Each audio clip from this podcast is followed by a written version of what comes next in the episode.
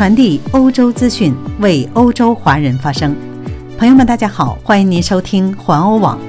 今天是二零二零年十二月十七号，星期四，农历冬月初三。我是主播千惠，一起来看一看今天欧洲发生了哪些大事儿。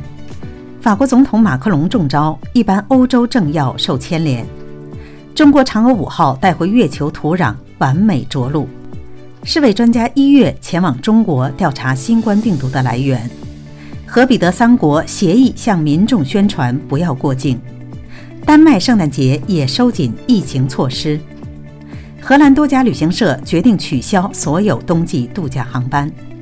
华为在瑞典再次受挫。以上就是今天的要闻，下面请听详细内容。法国总统马克龙中招，一般欧洲政要受牵连。法国总统马克龙的新冠病毒检测呈阳性。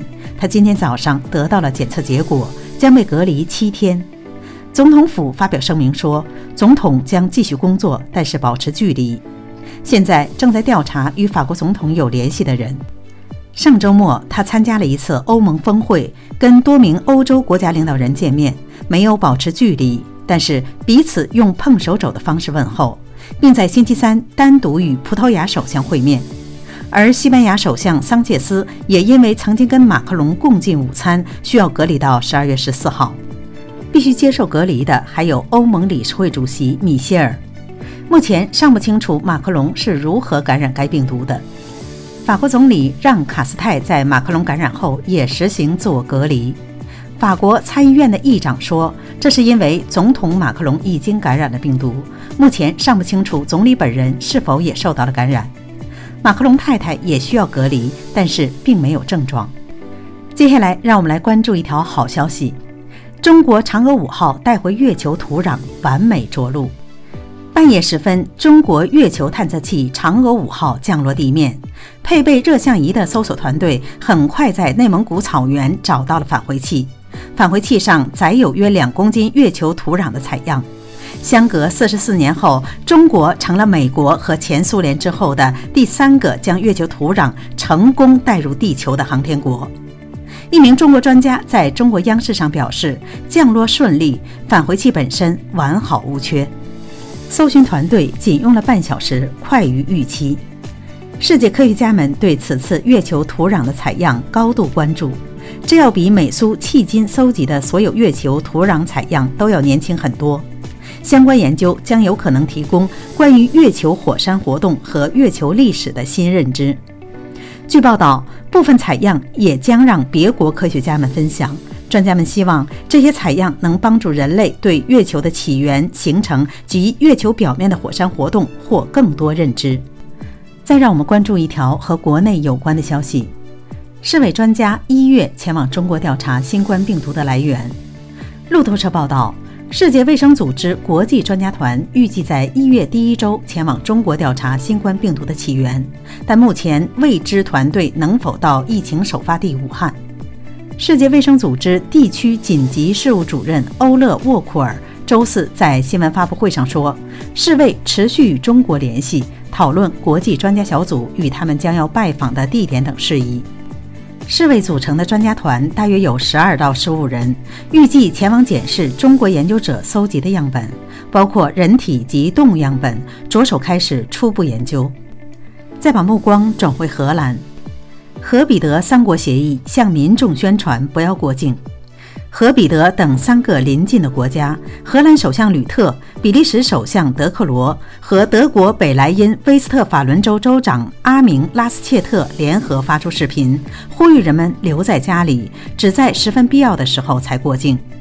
比利时首相说：“不要为了娱乐或与朋友和家人一起跨境购物而过境，只有这样，我们才能控制这种病毒。”吕特补充说，在疫情时期，我们作为好邻居，必须表现出彼此的团结。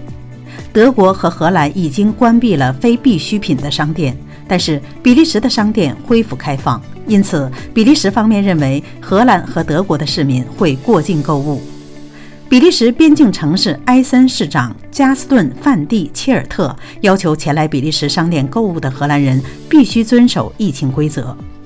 范蒂切尔特在一份声明中说：“任何不遵守疫情规定的人都可能面临罚款。”再把目光转向丹麦，丹麦圣诞节也收紧了疫情措施。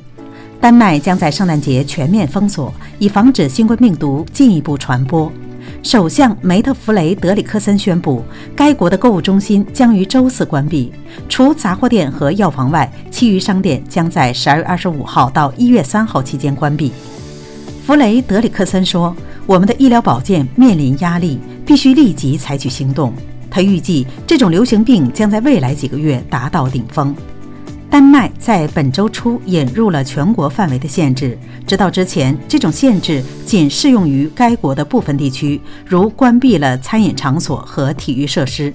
在丹麦，过去的二十四小时内共记录了近三千七百例新的感染。再把目光转回荷兰，荷兰多家旅行社决定取消度假航班。旅行社 TUI 决定取消所有冬季航班，直到三月中旬。所有冬季滑雪假期的航班也已取消。经过审慎考虑，该旅行社星期三决定了这一点。其他旅游公司也正在取消航班，涉及到加那利群岛和安德烈斯群岛旅游的航班。截至周四，这些地区的旅游预警信号已从黄色更改为橙色，以便控制荷兰的新冠病毒。由于荷兰政府收紧疫情措施，科伦登也必须选择取消航班。首席执行官史蒂文·范德海耶登说：“如果一切都是橙色的，那么我们别无选择。”根据旅游组织的说法，这意味着这个冬季没有任何可以出游的机会。让我们再次聚焦华为。华为就瑞典当局将其排除在该国 5G 建设之外状告瑞典行政法院。斯德哥尔摩行政法院十月九号出台临时禁令，叫停瑞典邮局和电信管理局十月二十号在 5G 频谱拍卖中限制华为的附加条件。但是，瑞典上诉法院最终驳回了行政法院的暂停禁令，这一点不利于华为的判决，意味着为瑞典邮政和电信管理局五 G 招标铺平了道路。瑞典邮政和电信管理局十月二十号宣布，出于国家安全考量，排除中国华为集团和中兴集团参与瑞典 5G 建设，并要求已经安装的华为设备应于二零二五年一月一号之前全部拆除。另外，德国今天批准资讯安全法，大幅提高华为等中国厂商参与 5G 建设的门槛。